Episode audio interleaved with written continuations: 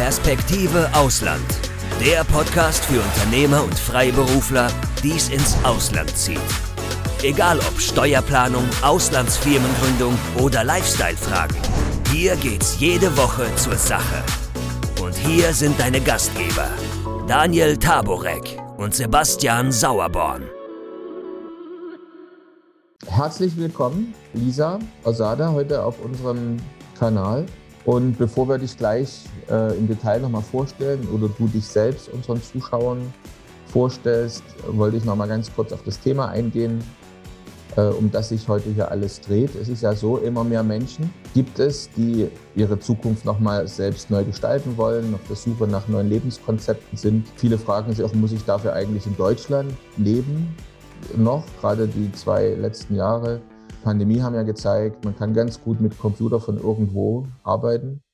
Und äh, wir stellen ja zu dem Thema auch eine ganze Reihe von möglichen Wohnsitzen vor, auf unserer Webseite Wohnsitz Ausland zum Beispiel.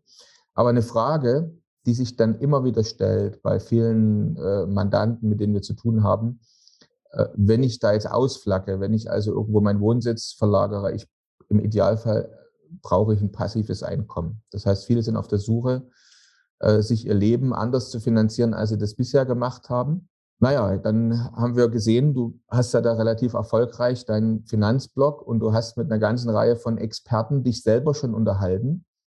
Und wir dachten, es ist viel bequemer, uns mit dir zu unterhalten, was so bei dir sozusagen da im Konsens hängen geblieben ist, als dass wir uns jetzt mit all den äh, interessanten Gästen unterhalten und von dir einfach mal so lernen, was ist eigentlich, was geht, was geht nicht, wovon sollte man die Finger lassen, was gibt es für erfolgreiche Konzepte. Soweit vielleicht ein bisschen zur Einleitung. Und ja, Lisa, stell dich doch unseren Zuschauern und Zuhörern einmal selbst am besten vor.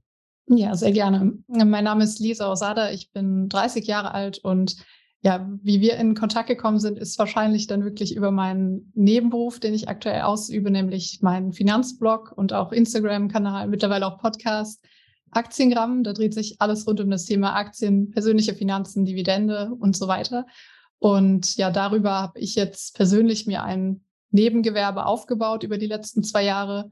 Und mein hauptpassives Einkommen ist aber nicht das, sondern tatsächlich meine Dividendeneinnahmen. Da sprechen wir bestimmt auch noch drüber. Und über diese Tätigkeit habe ich dann auch wirklich viele verschiedene Personen schon kennenlernen dürfen. Also sei es jetzt digital oder auch im echten Leben, die verschiedene Wege einschlagen. Also ganz oder sofort in den Sinn kommt mir jemand, der zum Beispiel mit dem Verkauf von T-Shirts oder den Designs Geld verdient.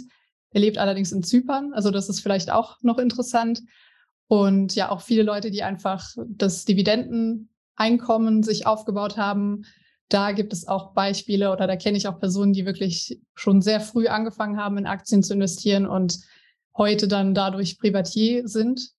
Ähm, aber natürlich ist es alles immer auch mit einem gewissen Aufwand verbunden. Also das klassische schnell reich werden mit dem und dem Nebenerwerb oder mit dem und dem Plan zum passiven Einkommen, das ist zwar immer ein schöner Marketing-Spruch, aber ich glaube, alle Methoden oder alle Gebiete, die wir heute besprechen, sind auch erst einmal mit einem großen Arbeitsaufwand verbunden und langfristig kann es sich dann aber durchaus auszahlen. Wann hast denn du angefangen? Also du hast jetzt ja gesagt, dein, dein Haupterwerb ist letztlich passives Einkommen aus Dividenden. Mhm. Wann hast du denn angefangen, hier entsprechend, äh, vor wie vielen Jahren, sage ich jetzt mal, bis du an der Stelle warst, wo du gesagt hast, okay, jetzt kann ich mich eigentlich damit tatsächlich mein Leben äh, äh finanzieren. Wie lange hat es mhm. gebraucht? Ähm, also ich kann aktuell noch nicht mein Leben damit finanzieren. Ich habe jetzt dadurch, sage ich mal, ein gutes Nebeneinkommen. Also ein, eine Sache, die ich da sagen kann, ist so, dass ich mein nebenberufliches Studium mit den Dividenden bezahlen kann zum Beispiel. Also es sind jetzt so 300, 400 Euro im Monat und ich habe angefangen vor elf Jahren.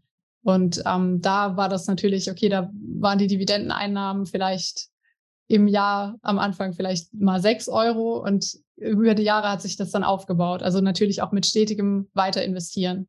Und ist ja wahrscheinlich auch eine Frage letztlich des Kapitals, was man natürlich dann anfänglich zur Verfügung hat. Ja? Du hast wahrscheinlich sehr jung angefangen mhm. als, als, als Studentin. Wenn jetzt aber jemand zum Beispiel sagt, er hat verkauft ein Vermögen oder er verkauft eine Immobilie und kann Teil dieser Erlöse dann zum Beispiel investieren, um hier so ein Einkommen ähm, dann aufzubauen, mhm. dann wird er wahrscheinlich oder, oder sie dann wahrscheinlich dort ähm, schneller dann auch entsprechende Erträge dann sehen. Genau. Auch ohne, also dass man jetzt hier dieses Quick, Get Quick Rich Scheme hier irgendwie äh, versucht zu erreichen.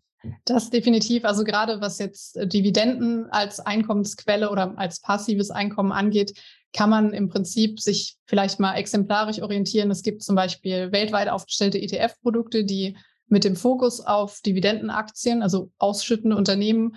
Und da hat man zum Beispiel Durchschnitte von drei bis vier Prozent Auszahlung. Und dann kann man sich einfach mal ausrechnen, also pro Jahr, wie viel Geld müsste ich investieren, um mit diesen drei, vier Prozent meinen Jahresbedarf an Geld zu decken. Wobei da auch interessant ist, ich, was ist es für ein Land? Ich glaube, in Portugal sind Dividenden wiederum steuerfrei, meine ich. Da bin ich nicht ganz sicher. Also ich lebe in Deutschland aktuell und ähm, ich habe auch die ganzen steuerlichen Nachteile aus Deutschland auf mein Kapital oder auch auf meine Dividenden. Aber ich, ich weiß, dass es auch Länder gibt, wo diese Strategie nochmal sinnvoller sein kann, einfach weil man weniger Steuern auf die Dividenden zahlen muss. Vielleicht kommen wir da genau. auch noch drauf. Darum geht's. Das ist genau mhm. unser Publikum. 100 Prozent. Portugal sind wir sehr, ähm, ah, ja, ja. sind wir sehr versiert, Portugal und andere Länder auch. Aber genau, hundertprozentig, ähm, das ist völlig recht. Also es, genau, es gibt genau Personen, die sagen, okay, ich verkaufe jetzt hier in Deutschland meinen Betrieb, ähm, mein Haus oder sonstiges, sonstiges Vermögen, ziehe dann in ein Land um wie Portugal oder Malta oder Irland oder irgendwie sonst so ein Land, wo das möglich ist. Ähm, und leben möchte, dann im Grunde von passiven Einkünften leben. Das sind genau unsere Mandanten. Genau. Und ich habe interessanterweise dazu gerade vor einer reichlichen Woche mit einer jungen Dame gesprochen, die, ähm, du hast ja gesagt, ein paar hundert Euro im, im, im Monat ist mhm. also dann durchaus vielleicht mit keinem riesengroßen, mit keinem riesengroßen Investment möglich. Aber sie sagt dadurch, dass ich keine Steuern bezahlen muss in äh, Portugal, kann sie jetzt davon dort leben und sie könnte unmöglich von diesen Dividenden in Deutschland leben. Und das ist auch interessant, wo sich halt beide Themen wieder äh, interessant kreuzen. Das heißt, mit dem richtigen Wohnsitz äh, kann man eben auch schon eher vielleicht von äh, entsprechenden Einnahmen, die man da wirtschaftet, sein Leben bestreiten. Du hast jetzt mit vielen interessanten Menschen schon gesprochen, die Experten auf dem Gebiet sind. Wenn du da jetzt, sagen wir mal, so ein bisschen so extrahierst, das, was da rausgekommen ist, also wie fängt man an, wenn man sozusagen, was sind so die ersten Schritte, wenn jemand sagt, ich will jetzt äh, mir ein Einkommen aufbauen durch Anlagen, Investitionen oder wie du gerade äh, gesagt hast, Dividenden zum mhm. Beispiel. Übrigens, wenn du keinen unserer interessanten Podcasts mehr verpassen willst, dann klick jetzt gleich auf Abo und besuch uns doch mal auf unserer Webseite www.perspektiveausland.com. Da gibt's übrigens auch alle Podcasts als Video zum Ansehen und du kannst uns dort deine Fragen, Kommentare oder Vorschläge für neue Sendungen hinterlassen. Mm, ja, also ich würde erstmal wirklich überlegen, was einem persönlich am meisten zusagt. Also man kann ja schon unterscheiden, beispielsweise jetzt auch alternative Möglichkeiten wären sowas wie Webseiten, die man schreibt oder auch Nischen-Webseiten, wie das immer so schön genannt wird. Da vielleicht ein Beispiel. So eine Standard-Webseite wäre vielleicht das Thema, ja, eine Webseite zum Thema Ernährung die Nische dazu wäre vielleicht ketogene Ernährung oder auch vegane Ernährung, wobei das mittlerweile ja auch ein bisschen ja, ins breitere Publikum kommt, so dass es vielleicht nicht mehr so besonders ist, aber eben mit dem Ziel, beispielsweise über eine Webseite viele Aufrufe zu bekommen und dann später auch Werbung darauf schalten zu können. Das wäre so ein Gedanke, wie man sich ein passives Einkommen generell erzielen kann. Es gibt aber so viele Möglichkeiten mittlerweile. Also es gibt, man kann E-Books schreiben, man kann Autorentätigkeiten machen, man kann ähm, ja, Fotos verkaufen, Stockfotografien nennt sich das. Da gibt es Plattformen für. Also ich glaube, wenn man da gezielt recherchiert und sich überlegt, was einem selbst vielleicht zusagt, dann findet man da mit Sicherheit etwas, was man machen kann und wo man sich einarbeiten kann. Und in meinem Fall oder für mich persönlich ist es jetzt wirklich eher so das Thema, wirklich aus Aktien das Einkommen zu erzielen. Ähm, das hat verschiedene Gründe. Zum einen weil ich damit im Prinzip nicht diese ständige Arbeit damit habe, dass ich vielleicht mir neue Artikel überlegen muss, auch für diese Nischenwebsite oder dass ich gezwungen bin, Fotos machen zu gehen, obwohl ich das gerne mache als Hobby, aber eben als Hobby.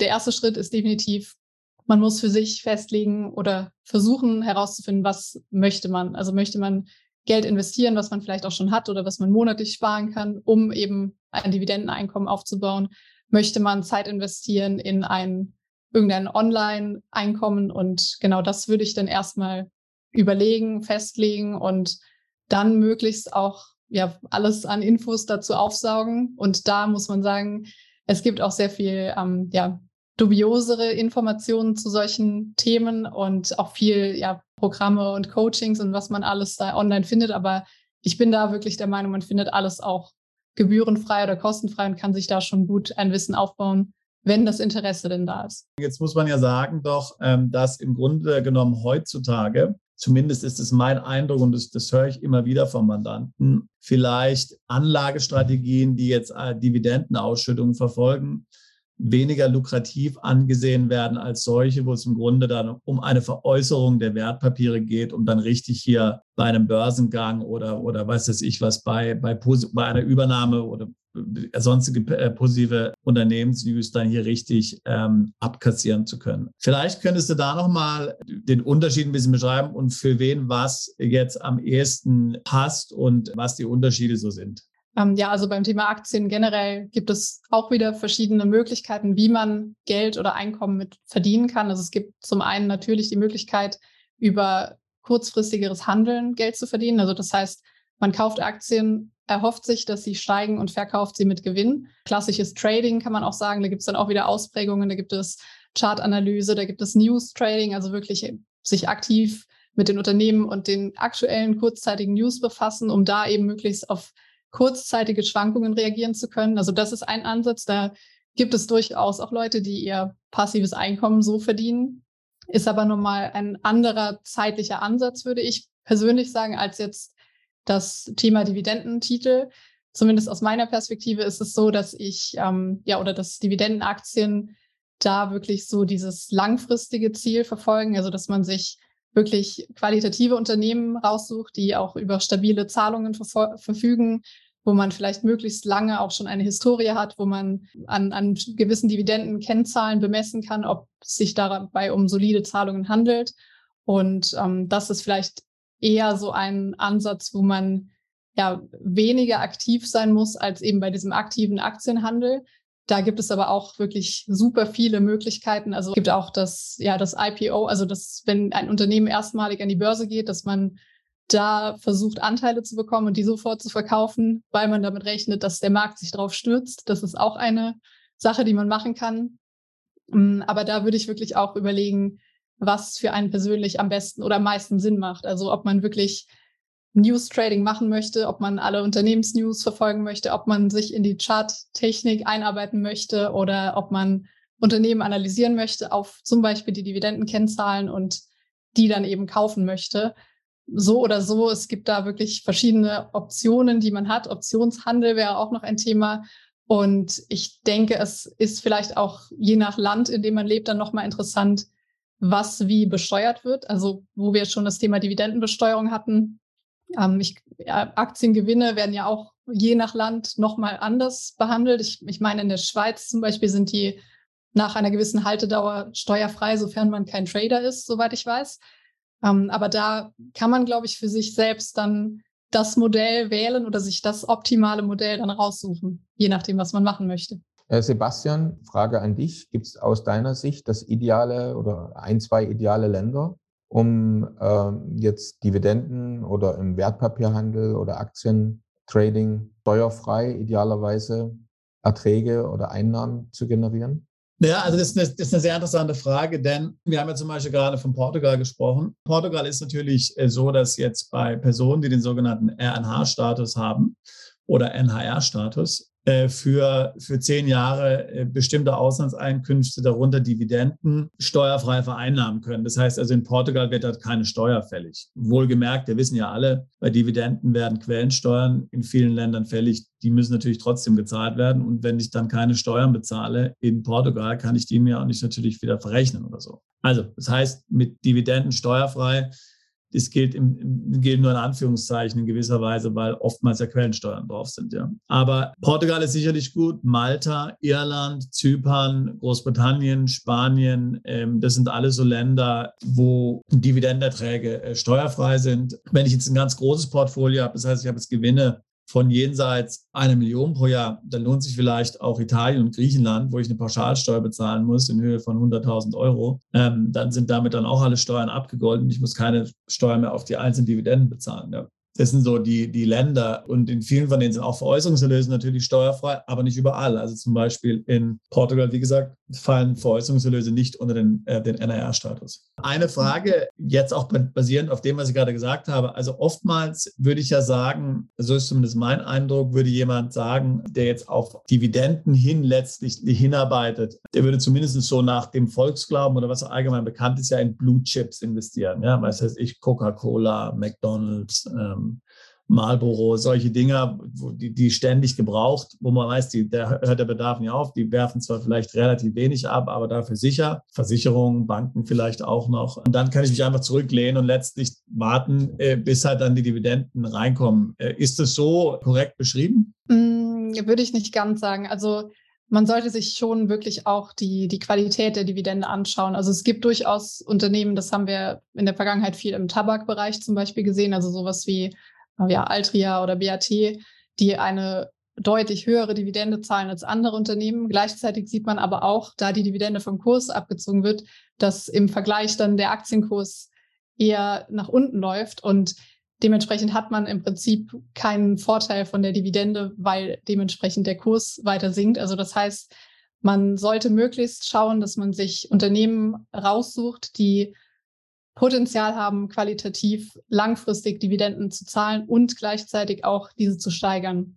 Und im besten Fall dann so, dass auch der Aktienkurs natürlich steigt. Ähm, vielleicht grundsätzlich so, äh, je nach persönlichem Stand, die Dividende ist ja im Prinzip eine Gewinnausschüttung ähm, des Unternehmens an die Aktionäre, ist aber alleine gesehen kein Qualitätsmerkmal. Also es gibt durchaus Unternehmen, die sich eigentlich aus ihren Zahlen her keine Dividende leisten könnten, sie aber trotzdem zahlen, einfach um vielleicht attraktiv zu sein für Dividendeninvestoren, um Kapital einzusammeln, wie auch immer. Aber da gibt es schon verschiedene Kennzahlen, auf die man dann achten sollte, dass man sich jetzt wirklich auch ja keine schlechten Unternehmen ins Depot legt oder von seinem Geld eben investiert. Und da ist dann vielleicht auch das Thema ETF nochmal spannend. Also wenn man wirklich sich ein breit aufgestelltes Produkt aussucht, weil man da einfach nicht so stark dieses Einzelrisiko hat, je nachdem, ob man sich eben so im Detail damit beschäftigen möchte. Bei den ETFs, die aus über 51 Prozent Aktien bestehen,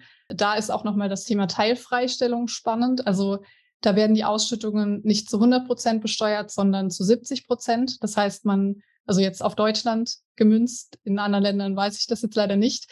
Ähm, aber da kann man sich im Prinzip mit einem ETF der aus, der eine hohe Aktienquote hat, nochmal einen Vorteil gegenüber Einzelaktien verschaffen, was die steuerliche Betrachtung angeht. Erklär doch nochmal so in drei Sätzen bitte, was jetzt ein ETF ist.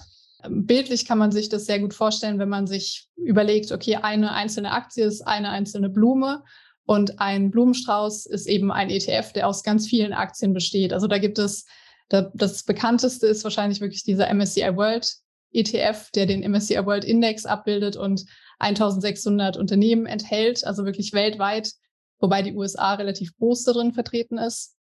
Und mit diesem ETF bildet man im Prinzip den Index nach. Und ja, der, der Vorteil ist, dass man sehr breit aufgestellt ist und das in seinem eigenen Depot im Prinzip nicht so nachbauen könnte. Also mit ganz vielen Einzelkäufen und dass man eben sieht historisch, okay, seit, ich glaube, 1970 macht der MSCI World im Schnitt, im Durchschnitt im Jahr seine sieben bis neun Prozent Rendite. Und ja, da kann man dann eben mit weniger Risiko investieren als eben vielleicht mit einzelnen Aktien. Aber es kommt eben drauf an. Also man kann es nicht pauschal das eine oder das andere bevorteilen. Also ein ETF ist im Grunde ein Investment, Investmentfonds, ja, wo mhm. ich dann entsprechend dann in ein Fondspapier letztlich investiere und der Fonds an sich investiert dann wieder in alle möglichen anderen Werte? Mm, ja, der, also der Vorteil bei dem ETF gegenüber einem klassischen aktiv gemanagten Fonds ist eben, dass es da keinen Fondsmanager gibt, sondern der ETF bildet einen Index nach.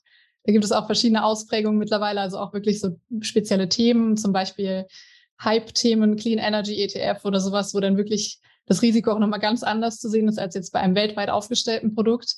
Mm, aber ja, bei ETFs, sie zeichnen sich aus bei, bei weltweit aufgestellten Produkten, dass es eben auch eine geringere Kostenbelastung ist. Also dass zum Beispiel die Verwaltung meist deutlich unter 0,3 Prozent liegt oder maximal 0,4 Prozent jährlich, die anfallen für, den, für das Produkt an sich. Und ja, bei aktiven Fonds liegen die Kosten einfach oft deutlich höher. Ich weiß nicht, ob euch das auch so geht oder ob das irgendwie nur zielgerichtet bei mir so ankommt, aber eine der für mich mittlerweile nervigsten Werbeeinblendungen im YouTube ist so ein älterer Herr, der immer mir versucht zu erklären, ich soll in Wasserstoff investieren. Also habt ihr das auch schon gesehen oder kommt das nur bei mir im YouTube, dieser nette ältere Herr? Also der, ähm, ich habe es jetzt noch nie zu Ende geguckt. Also ich warte immer auf den Moment, wo ich weiter spulen kann. Aber äh, wie siehst du denn das zum Beispiel? So neue Technologien, Wasserstoff, Energie, ist das wirklich eine Sache, die Rendite bringt oder sollte man lieber die Finger lassen? Ja, da kommt es auch wieder drauf an. Also es ist natürlich ein, ein Thema, was sich gut verkauft, muss man sagen. Und Natürlich verdienen ETF-Emittenten auch Geld daran, dass sie spezielle Produkte auflegen, die meistens auch eine höhere Kostenquote haben, also eher vielleicht 0,6, 0,7 Prozent pro Jahr. Und es gibt eben auch ein, ein gutes Marketing dahinter und es wird natürlich versucht, eher die teureren Produkte an den Markt zu bringen oder an die Leute zu bringen. Also da würde ich sagen, ja, es kann Sinn machen, wenn man wirklich gezielt gewisse Themen oder Branchen übergewichten möchte oder gezielt eben noch dazu packen möchte in seiner Aufteilung, ähm, grundsätzlich reicht aber absolut auch ein weltweit aufgestelltes Produkt. Also in der Theorie kann man mit einem ETF die ganze Weltwirtschaft abdecken, auch wirklich sehr verschiedene Unternehmen und Branchen aufteilen. Und da muss man dann für sich abwägen, ob man auch noch dieses höhere Risiko durch eben so eine Branche oder einen Sektor in Kauf nehmen möchte. Aber prinzipiell muss man einfach sagen, wie sich eine Branche oder ein Trendthema entwickelt, das kann niemand vorhersehen. Und da muss man sich wirklich selber fragen, habe ich wirklich diese Absicht oder denke ich wirklich, dass das in zehn Jahren auf jeden Fall der neue Trend sein wird oder der neue Standard sein wird, ob es jetzt Wasserstoffe, E-Mobilität oder was auch immer ist. Und dann wiederum ist natürlich auch die Frage, ob ich diese Unternehmen, die davon profitieren, dann auch wirklich in meinem ETF drin habe. Was, was hältst du denn jetzt davon? Es gibt ja jetzt gerade im, im YouTube, aber mit Sicherheit auch auf, im, im Instagram und Facebook, wie auch immer, eine ganze Reihe von sogenannten Coaches, die jetzt anbieten, Leuten, die jetzt also anfangen wollen, sich da Einkommen zu generieren, an die Hand zu nehmen. Sehr häufig muss man irgendwas kaufen, man muss eine App kaufen, eine Mitgliedschaft kaufen oder irgendwo ein Login im Portal. Das mag jetzt für auch den einen oder anderen unserer Zuschauer, Zuhörer interessant sein, was du dazu sagst. Also sollte man sich da jemanden aussuchen und sich dann an die Hand nehmen lassen oder ist es besser, dass man sich selber informiert? Und gibt es vielleicht sogar auch Grund zu sagen, also meine Warnung auszusprechen, also seid vorsichtig vielleicht für solche Angebote. Das würde mich mal interessieren, von dir zu hören. Hm, ja, also ich sehe das Thema auch relativ kritisch, muss ich sagen. Also ich, ich habe keine persönliche Erfahrung dazu. Ich habe noch nie ein, ein Coaching oder irgendwas gebucht und auch noch nie angeboten und habe das auch nicht vor. Ähm, aber ich bin da persönlich wirklich der Meinung, dass man das alles auch ähm, ja, sich selbst aneignen kann und dass das Thema oder das Verständnis nicht so kompliziert ist, dass man das eben nicht alleine schafft. Also da muss ich wirklich sagen, da habe ich auch schon viele negativ, negative Beispiele einfach gesehen für Produkte, ähm, dass dann irgendwelche Online-Kurse sind oder ob das ähm, ja E-Books sind oder was auch immer, wo man beim zweiten oder beim näheren Blick eigentlich schon schnell erkennt, dass es nicht unbedingt jetzt von der Qualität wahrscheinlich nicht unbedingt was Tolles ist und da gab es auch zuletzt verschiedene Artikel. Ich weiß nicht, ob ihr das mitbekommen habt. Zum Beispiel in der Welt gab es so eine Journalistin, die auch da verschiedene, ja, ich sage mal, Finanzinfluencer so ein bisschen aufgedeckt hat. Also einfach die auch extreme Trading-Programme oder Programme verkauft haben, wo einfach viele Leute auch ihr Geld dann letztendlich verloren haben. Und ähm, ob es jetzt das Thema Dividende ist oder ob es das Thema Aktienhandel an sich ist, meine persönliche Meinung oder meine Erfahrung auch bisher ist, dass man sich alles selbst aneignen kann, ohne ein, ein Coaching oder einen Kurs zu kaufen.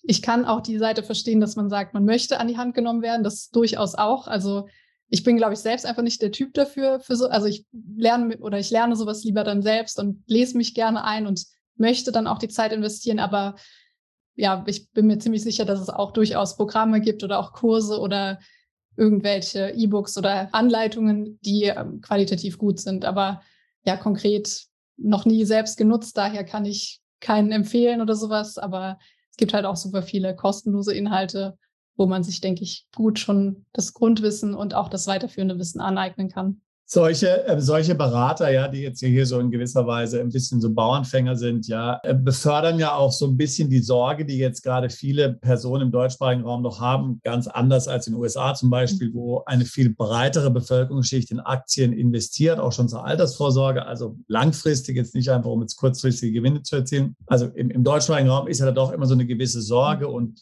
lieber in Immobilien, weil es an der Börse ist doch alles Roulette-Spiel und dann gibt es irgendwelche Leute, die ihm erzählen mit irgendwas, irgendwelche Betrüger und so weiter und so fort. Was würdest du so jemandem entgegnen, der jetzt dir sagt, naja, Börse, weiß ich nicht, scheint mir alles viel zu unsicher zu sein und kann man das sicher äh, und, und vorhersehbar für sich gestalten? Also ich würde wirklich sagen, dass es im Prinzip für den langfristigen Vermögensaufbau kein, keine Alternative gibt zum Investieren am Kapitalmarkt. Und da kommt es dann einfach darauf an, was man tut. Also es ist ganz klar, es gab ja auch Beispiel der Wirecard-Skandal. Da gab es Leute, die haben ihr gesamtes Erspartes zum Renteneintritt in dieses Unternehmen investiert. Und da muss man einfach sagen, wenn man so etwas tut, dann hat man einfach das Risiko überhaupt nicht im Blick. Also dann muss man einfach sagen, das ist sehr naiv gewesen von den Personen selbst. Und selbst wenn das jemand empfohlen hat oder was auch immer, das weiß man natürlich nicht. Aber wenn man es wirklich von diesem anderen Ansatz macht, also dass man weltweit gestreut investiert, was heutzutage so einfach ist,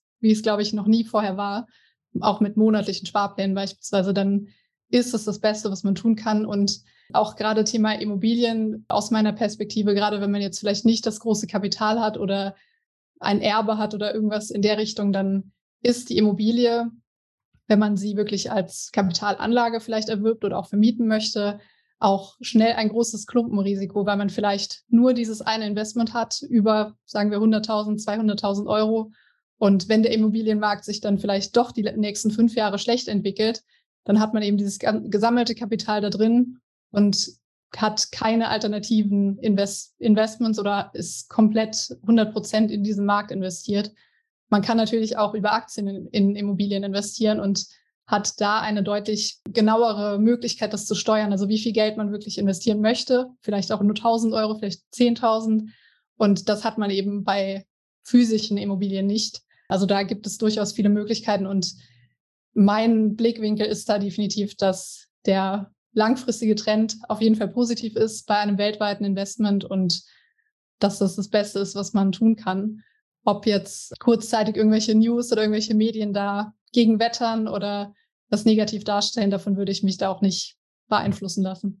Und was für eine, also was für eine Rendite, ähm, das ist mir jetzt klar, das, da gibt es tausend Antworten darauf. Aber jetzt, wenn man jetzt so jemand sagen kann, so, so ungefähr so eine, so, eine, so eine Schätzung geben kann, also wenn ich jetzt einigermaßen konservativ, sage ich mal, investiere, ohne jetzt Roulette spielen zu wollen, alles auf eine Karte setze oder sehr hohes Risiko eingehe, weil ich irgendwie Spielgeld habe, was ich beim Verlust möglicherweise dann auch nicht äh, besonders brauche. Also für so den, den normalen, äh, vernünftigen Investor, der das mit Überlegtheit macht und der sich dort informiert und der das, das Risiko streut, mit was kann der so pro Jahr rechnen? Einfach jetzt mal so eine Hausnummer.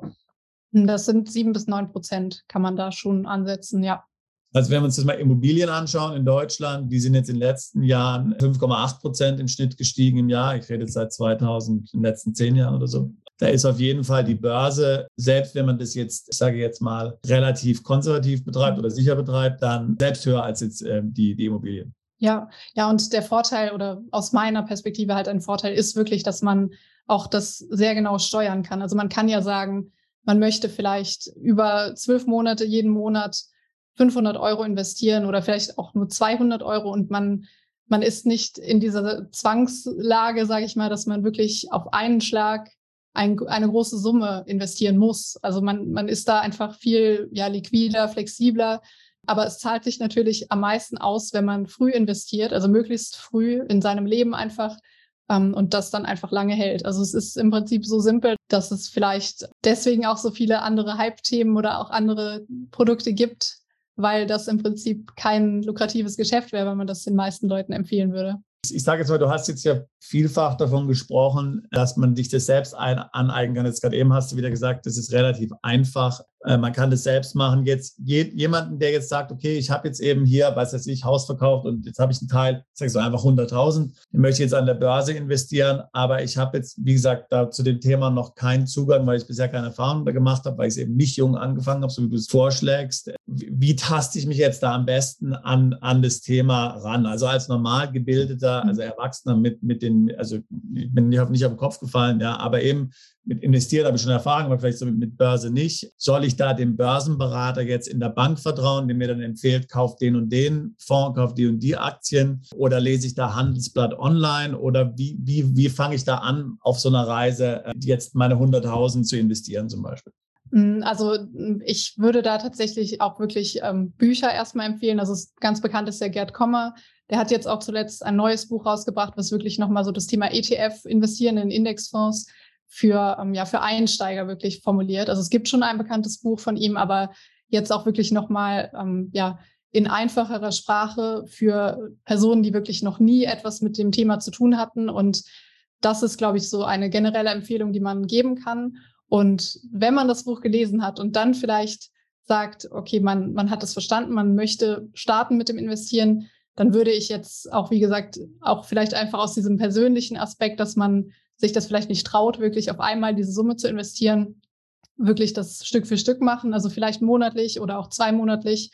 Da gibt es auch durchaus viele Anbieter heutzutage, wo man das sogar komplett ohne Gebühren machen kann, also dass man keine Orderkosten hat, auch keine Depotgebühren meistens und ja, dann im Prinzip das Geld Stück für Stück investieren und einfach das beobachten, was da passiert. Also dass man wirklich ähm, ja mit seinem eigenen Geld das erlebt, erfährt. Das ist zumindest so mein ja, mein, meine Erfahrung über die letzten Jahre, dass so ein Musterdepot zum Beispiel mir persönlich jetzt nicht wirklich etwas gebracht hat in meinen Anfängen, weil es halt einfach, man weiß halt, dass es nicht echt ist und dass es nicht das eigene Geld ist. Also das wäre vielleicht ein, ein Tipp, dass man mit kleineren Ansätzen erstmal startet. Und ähm, wenn man dann Lust hat, auch noch vielleicht sich mit einzelnen Aktien oder auch mit speziell Dividendenaktien zu befassen, dann würde ich das einfach parallel machen. Also mich da weiter einarbeiten in das Thema, schauen, worauf kann man achten, welche Ansätze gibt es. Auch da gibt es gute Literatur zu. Also ähm, ein bekanntes Buch ist vom Christian W. Röhl, das Buch Cool bleiben und Dividende kassieren heißt es. Da wird auch im Prinzip alles zum Thema Dividenden und Dividendenaktien, Kennzahlen sehr gut beschrieben. Ja. Das sind alles sehr sinnvolle Tipps. Wie würdest du jetzt jemandem raten, also wie findet er die erste Aktie oder das erste ETF, in was er jetzt investiert? Also ich meine, wie geht er davor? Basierend auf den persönlichen, sage ich mal, Präferenz oder von dem, was er persönlich weiß? Ähm, oder was wäre da, was wäre dein Tipp? Wo kann ich mich jetzt informieren, wenn ich sage, okay, ich will jetzt mal in die erste Aktie investieren, will jetzt aber nicht hier auf den letzten Hype oder so rein. Weil ich meine, ich erinnere mich ja noch, da sieht man, wie alt ich bin. Ich erinnere mich ja noch an die, die, die Volksaktie der Telekom, als die gelauncht ja. wurde. da meinte dann auch, da ist auf einmal ein Börsenfieber ausgebrochen in mhm. Deutschland.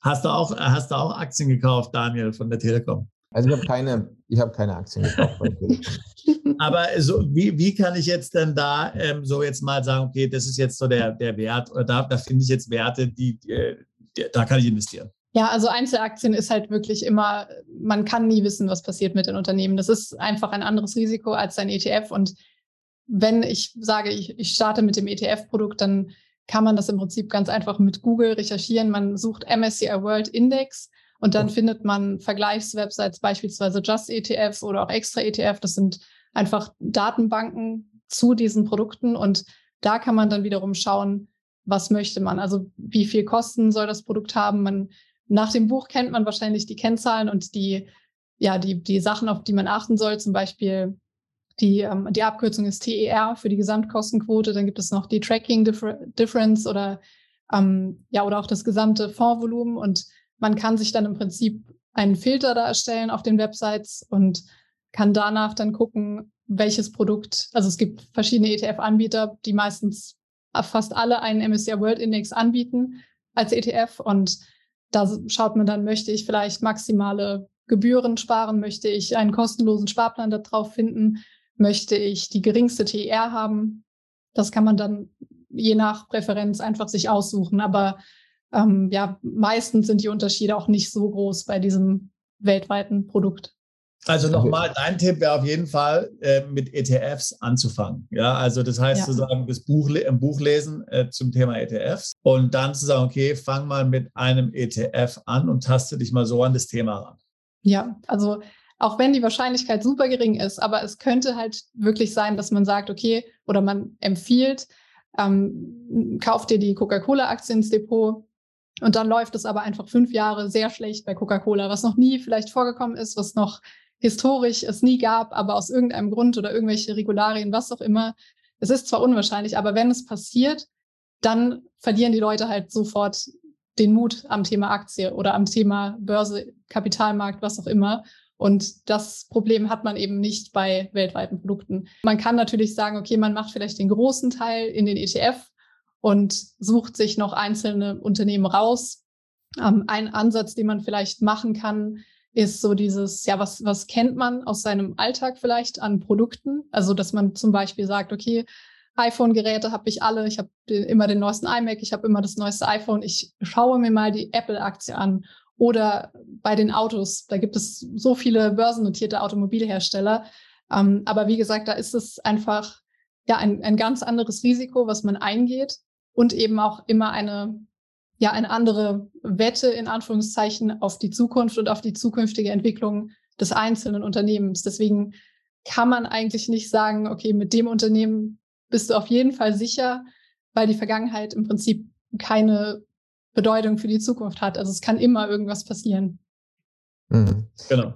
Letztendlich ist ja so, um überhaupt starten zu können, brauche ich ja erstmal ein Depotkonto. Und da gibt es ja so die, die Klassiker wie Consorsbank und so weiter und so fort. Jetzt ist ja die Frage, suche ich mir zuerst die ETF aus und gucke dann, wer handelt, also wo kann ich das überhaupt äh, kaufen und wahrscheinlich gehe ich dann dahin. Oder ist es wichtig, das richtige Depotkonto auszusuchen? Und gibt es überhaupt das richtige Depotkonto oder hat man mhm. mehrere Depotkonten? Also wie ist es eigentlich bei dir selbst oder was mhm. empfiehlst du so, wenn, wenn jemand dich fragt, was hast du so gelernt von deinen Gesprächspartnern? Setzt man auf ein Depotkonto? Hat man viele Depotkonten? Ja, also ich bin da, glaube ich, jetzt nicht das Beispiel, an dem man sich messen sollte, weil ich mittlerweile auch durch die, die Webseite, den Blog und die ganzen Themen, die ich da behandle, einfach fast überall ein Depot habe, also bei fast jedem deutschen Anbieter und da auch ja verschiedene, ähm, ich sag mal, Anleitungen schreibe, zum Beispiel, wie richte ich einen Aktiensparplan beim Broker Comdirect ein oder bei der Consorsbank oder wo auch immer. Ich würde sagen, prinzipiell sollte man das abhängig machen vom Produkt, was man wählt. Also, dass man wirklich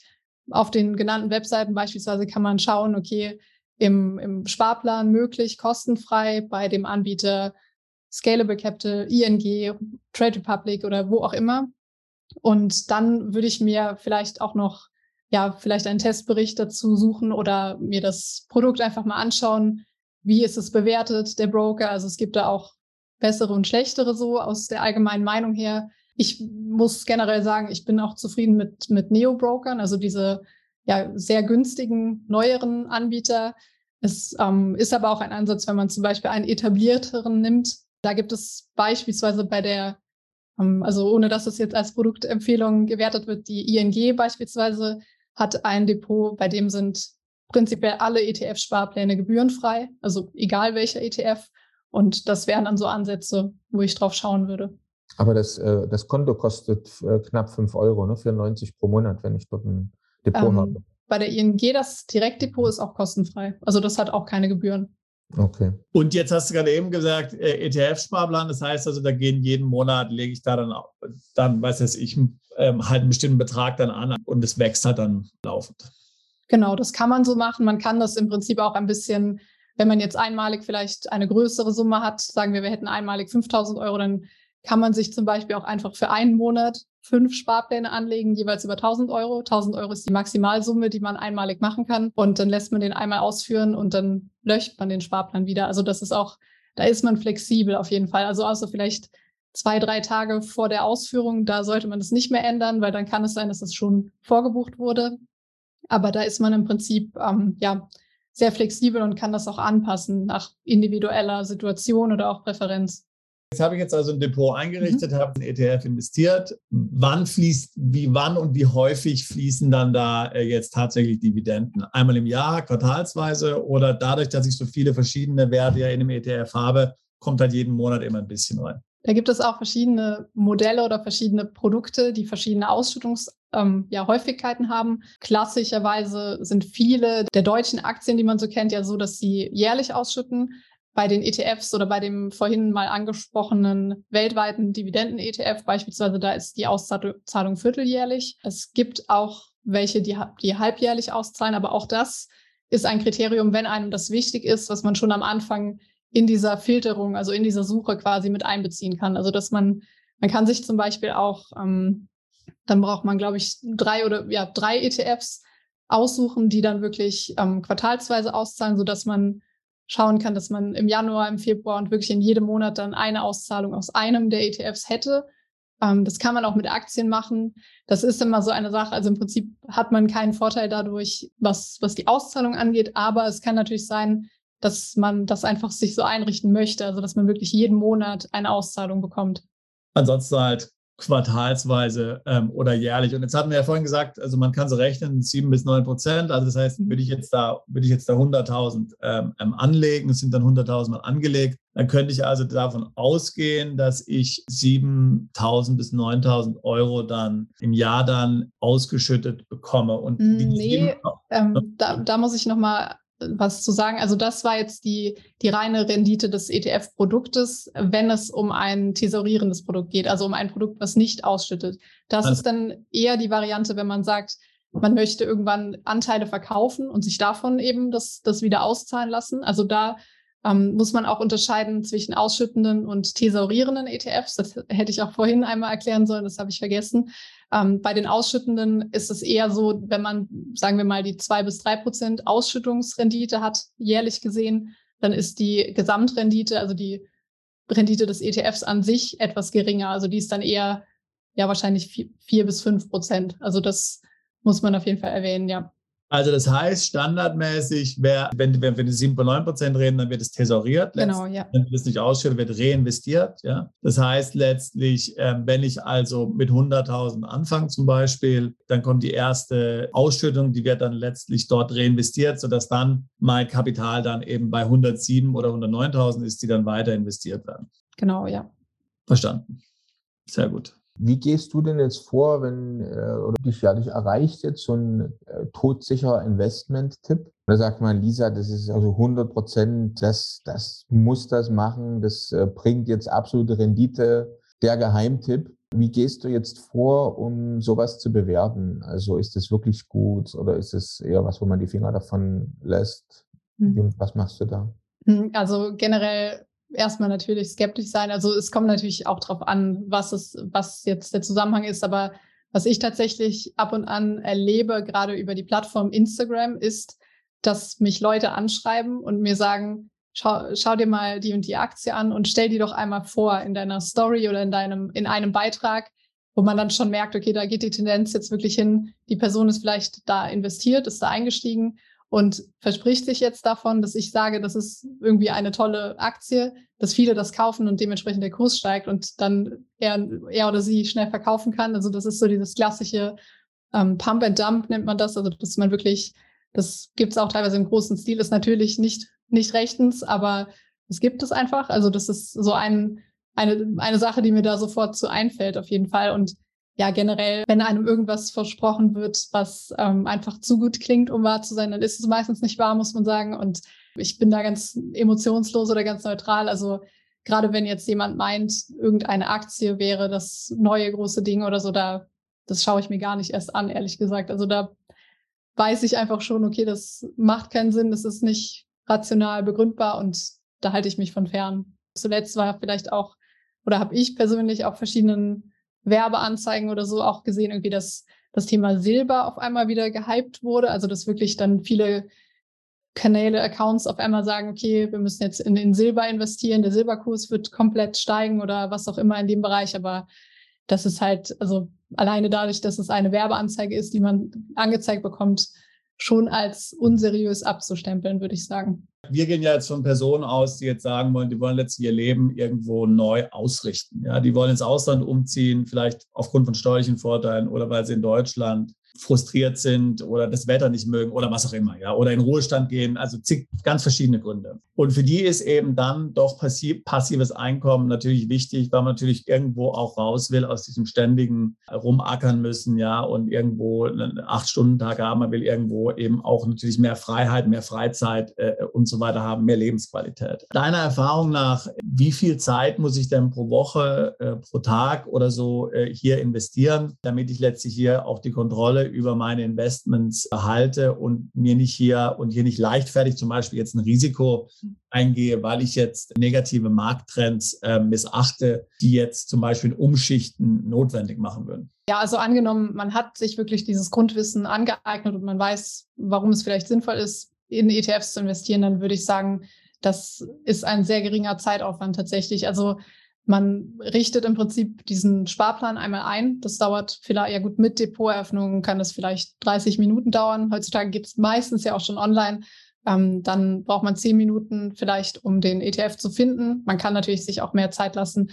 Und ähm, dann würde ich sagen, vielleicht, dass man alle zwei bis drei Monate mal einen Blick ins Depot werfen kann, einfach um zu schauen, ob einem das zusagt, sage ich mal, wobei es natürlich auch wiederum gar keine Aussagekraft hat, wenn man langfristig investieren möchte, ob es jetzt an dem Tag gerade ganz gut dasteht oder eben nicht. Also man sollte es ja dann natürlich einfach liegen lassen und weiter investieren. Ja, aber im Prinzip hat man damit kaum einen zeitlichen Aufwand. Also das einmalige Einrichten natürlich, das fällt an und dann im Anschluss kann man das verfolgen, wenn man möchte, dass man wirklich ab und an mal das Depot anschaut und guckt, wie sich die Werte entwickeln oder der Wert, wenn man nur einen nimmt tatsächlich, dann ist es vielleicht noch eine Sache, wo man sagen muss, was macht man mit den Ausschüttungen? Also wenn man sagen wir, wir haben jetzt uns ein Depot zusammengestellt, das ähm, ja alle drei Monate eine Ausschüttung bringt, dann ist es vielleicht noch zu regeln, was ich mit der Ausschüttung mache. Also man könnte natürlich sagen, okay, man reinvestiert die Ausschüttung auch wieder in das Produkt, dass man quasi noch mehr Kapital aufbaut in diesem Produkt oder man macht damit irgendwas anderes. Also das wäre vielleicht die eine Sache, die man vorher sich Gedanken drüber gemacht haben sollte. Was macht man mit den Ausschüttungen, sofern man die wählt? Ansonsten, wenn man ein thesaurierendes Produkt nimmt, dann ja, gibt es maximal noch Anpassungen, wenn man die Sparquote ändern möchte oder aus irgendeinem Grund das mal pausieren möchte oder sowas. Aber das war es dann auch, würde ich sagen. Also ja. Na, ich denke, die Zuschauer und Zuhörer, die, die werden sicherlich interessiert, natürlich auch hier weil die ja das tägliche Leben letztlich dann davon bezahlen wollen. Es ist ja von selbst beschrieben, dass du letztlich auch dein, dein Studium und gewisse Lebenshaltungskosten tatsächlich auch damit äh, finanzierst, ja, zum Teil wenigstens. Mhm. Ja. Und das ist sicherlich auch ja für unsere äh, Zuschauer und Zuhörer sicherlich attraktiv, egal ob es jetzt quartalsweise oder jährlich oder so ausgeschüttet wird. Da wird man mit dann leben können. Wenn man jetzt also sagt zum Beispiel, man bräuchte jetzt im Jahr, ich sage jetzt mal, ähm, also das ist, ist ganz interessant. Eine ganz populäre Suche für unsere Webseite ist mit 50.000 Euro im Jahr in Thailand leben. Da kommen ganz viele Leute auf unsere Webseite. warum, warum Thailand und warum 50.000? Keine Ahnung. Aber irgendwo scheint es einen Konsens zu geben, dass das der Betrag ist, den man braucht, um in Thailand ein ähm, einen guten Lebensstil zu haben. Und natürlich Thailand ist günstig. Ja. Also 50.000 mhm. im Jahr brauche ich. Du hast jetzt ja mit einigen Zahlen hier rumgeworfen, tesorieren, nicht tesorieren. Was müsste ich jetzt also hier dann deiner Erfahrung nach haben, ähm, angelegt haben, äh, zum Beispiel jetzt in ETFs, damit ich hier jährlich 50.000 rauskriege? Ja, das, da müsste man schauen, wenn wir sagen 3 Prozent, dann wären das ja wirklich nur, ähm, also nur 15.000. Ähm, das heißt, man müsste ja, man müsste schon mehr als eine Million auf jeden Fall angelegt haben. Also nee, es kommt natürlich darauf an, ob man, ob man das in Deutschland versteuern muss. Also mal angenommen, ich müsste es nicht versteuern. Mal angenommen, ich müsste nicht. Also, äh, mal angenommen, ich, ich, muss auch in Thailand zum Beispiel Auslandseinkünfte nicht so. versteuern, wenn ich sie nicht nach Thailand überweise. Ich kann sie dann im nächsten Jahr, nachdem ich sie verdient habe, nach Thailand überweisen. Also das steuerliche ah, okay. Thema können wir komplett außen vor lassen. Ja, ja gut, dann wäre, also bei drei Prozent wären es 1,5 Millionen tatsächlich, die man investiert haben müsste. Wenn man von der Ausschüttung drei Prozent ausgeht, bräuchte man die 1,5 Millionen Kapital oder in, in diesem Produkt investiert und würde dann seine, ja gut, das sind dann 45.000. Ähm, und dann kommt es eben darauf an, ob man das Kapital haben oder hat oder ähm, eben nicht, ja. Und da würde dann komplett alles ausgeschüttet werden oder ist da dann auch ein Teil dabei, der tesoriert wird? Der, der Teil wird auch tesoriert, genau. Also ähm, ich beziehe mich jetzt immer auf dieses wirklich weltweite Produkt mit dem Fokus Dividendenaktien und da ist es so im Durchschnitt wirklich so zwischen, ich glaube, es sind 2,5 Prozent bis 3,3 Prozent die letzten Jahre über gewesen. Wir wissen, das ist keine Garantie auf die Zukunft, aber man kann sich daran orientieren.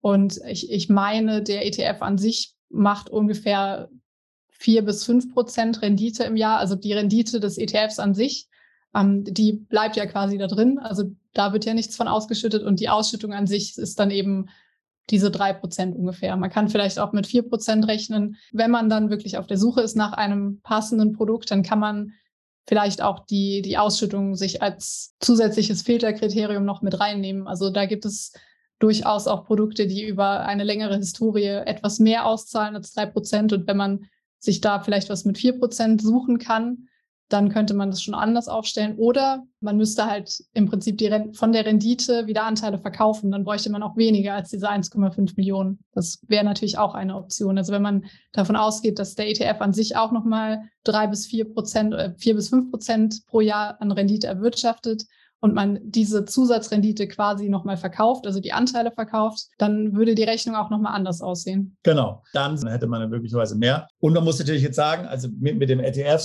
mit diesem ETF, den du jetzt beschrieben hast und wie du es vorhin gesagt hast, habe ich natürlich eine sehr sichere Anlage. Ja, wenn ich jetzt natürlich sagen will, ich will direkt in manche Aktien investieren, möglicherweise in andere ETFs, das sind natürlich auch andere Renditen äh, möglicherweise möglich, aber eben auch das kann natürlich auch im Gegenteil ausschlagen. Und ich, und ich würde jetzt sagen, spontan, weiß ich, ob du das bestätigen kannst, wenn ich natürlich dann in äh, riskantere Anlagen ähm, investiere, mhm. dann braucht es sehr viel mehr Zeit, äh, um hier sicher zu gehen, um, um, auch zu kontrollieren, um zu prüfen und zu überwachen letztlich, damit ich nicht, nicht den richtigen Zeitpunkt verpasse, wann ich es verkaufen muss.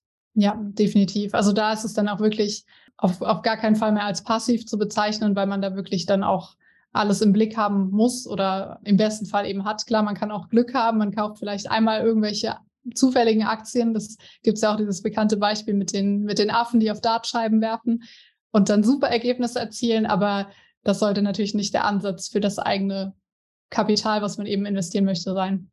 Dann kommen wir ja wieder zu ähm, einem Punkt, also wenn ich zu viel Zeit investieren muss, um meine Depots zu verwalten, das beschreiben wir auch auf unseren Webseiten an einigen Stellen. Dann, äh, wie du selber auch schon gesagt hast, ist es eigentlich kein passives Einkommen mehr und könnte in dem einen oder anderen Land plötzlich zur Steuerpflicht, also Einkommenssteuer führen. Mhm. Genau, also hundertprozentig, äh, du hast recht daran. Also wenn ich eben auf einmal dann das mache, letztlich nicht mehr als eine vermögensverwaltende Tätigkeit, ja, sondern wo es dann tatsächlich geht, dass ich das mehr oder weniger professionell dann mache, dass ich also professioneller Investor bin, ja, dann ist natürlich, dann hat es andere steuerliche Implikationen. Während in den Ländern, Portugal und so weiter, die wir vorhin angesprochen haben, Vermögensverwaltung, das heißt ab und zu mal reinschauen, ab und zu mal umschichten und so, ist, ist also in Ordnung. Ist aber jetzt hier letztlich stundenlang am Tag hier vom Screen zu sitzen und das alles, irgendwelche Charts zu überwachen und dann Trades zu machen und so, wäre dann schon eher eine professionelle Tätigkeit, also im gewerblichen Bereich, die dann mit Einkommensteuer in dem entsprechenden Land belastet werden würde. Und, und da ist leider, ist leider in vielen dieser äh, steuergünstigen Ländern so. Das heißt also, die richtige, die richtige ähm, Waage zu finden aus dem, äh, was ich machen kann äh, und was ich nicht machen kann, ist natürlich sehr wichtig. Schön. Sehr Dann schön, ja.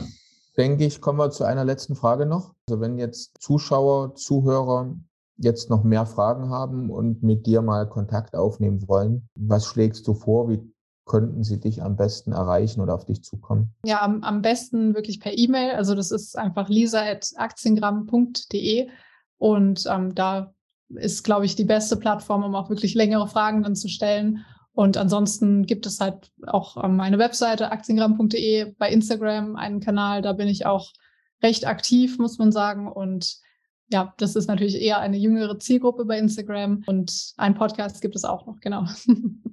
Aber jetzt muss man natürlich fragen, äh, Lisa, also ist das was, was du anbietest, so äh, Beratung, Coaching ähm, oder, oder sind denn die Fragen, die du beantwortest, dann reine Nettigkeit?